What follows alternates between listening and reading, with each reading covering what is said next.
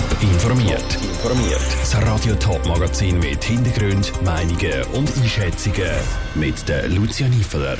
Wie die Meinung der Stadtratskandidierenden zum zweiten Hallenbad die Winterthurer Wählerinnen und Wähler beeinflusst und was Thurgau Politiker von einer nationalen Meldepflicht für Hackerangriff halten, das sind die beiden Themen im Top informiert. Ein zweites Hallenbad für Winterthur ist schon lange ein Thema. Vor zwei Jahren hat ein Vorstoß im Stadtparlament gefordert, der Stadtrat solle Fragen zu Kosten oder Dimensionen von so einem neuen Hallenbad abschätzen. Der Stadtrat hat sich aber quergestellt und den Antrag zurückgewiesen. Mittlerweile hat sich die Haltung aber geändert.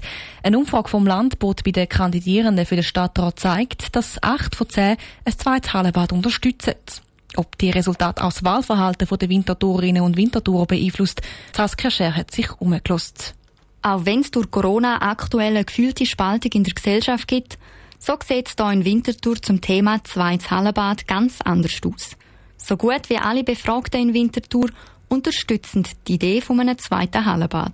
Ich finde, alles, was Sport betrifft, sollte man sowieso grundsätzlich unterstützen, oder? Finde ich eigentlich eine gute Sache für die Größe, die Winterthur hat, darf es ruhig zwei Hallenbäder geben, oder? Ja, ich fände es super. Es ist schon teilweise ziemlich ähm, überlastet. Ich wäre mega froh, wenn das wird kommen. Ich bin selber Schwimmer, ich habe auch das Jahresabo und gehe regelmäßig schwimmen.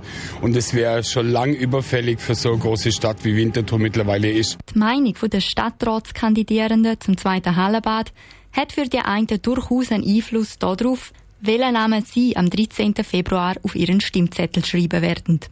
Wie gross der Einfluss schlussendlich aber wirklich sein wird, wüssten es dann doch noch nicht so genau. Vermutlich schon, ja, direkt oder indirekt, ja, logisch, klar. Also ich bin sicher dafür, ja. Aber ob das jetzt für mich wahnsinnig ausschlaggebend ist schlussendlich, es, hat, es hängt ja immer noch von vielen anderen Sachen ab. Also generell haben für mich schon die grünen Themen einen grossen Stellenwert bekommen. Ich glaube, das wird schon einen Einfluss haben auf meine Wahl. Es gibt aber auch den gegenteiligen Fall.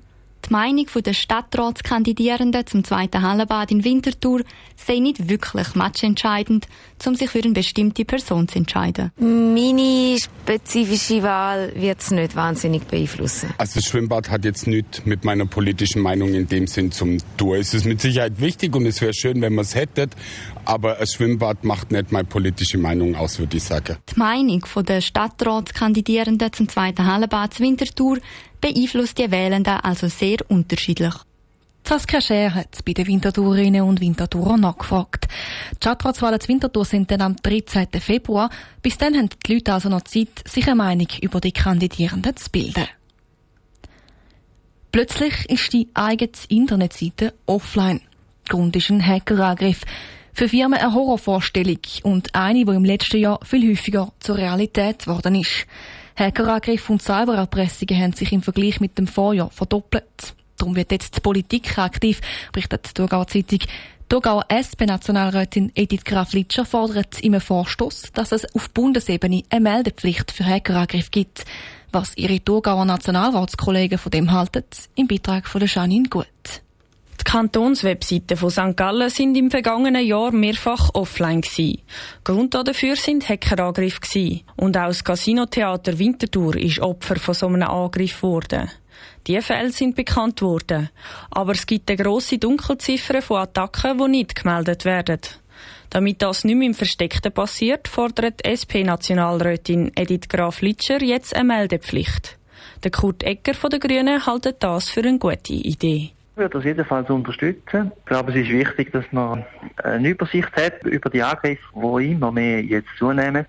Und es geht ja so aus, als ob es einen Haufen Firmen gibt, die das nicht melden, aus Angst wahrscheinlich vor der Öffentlichkeit. Und so darum ist es sicher sinnvoll, wenn man da ein bisschen mehr Druck macht, damit man das Ausmaß von diesen Attacken besser kennt. Er erhoffte sich durch mehr Meldungen von Cyberattacken auch eine höhere Aufklärungsrate von diesen Hackerangriffen.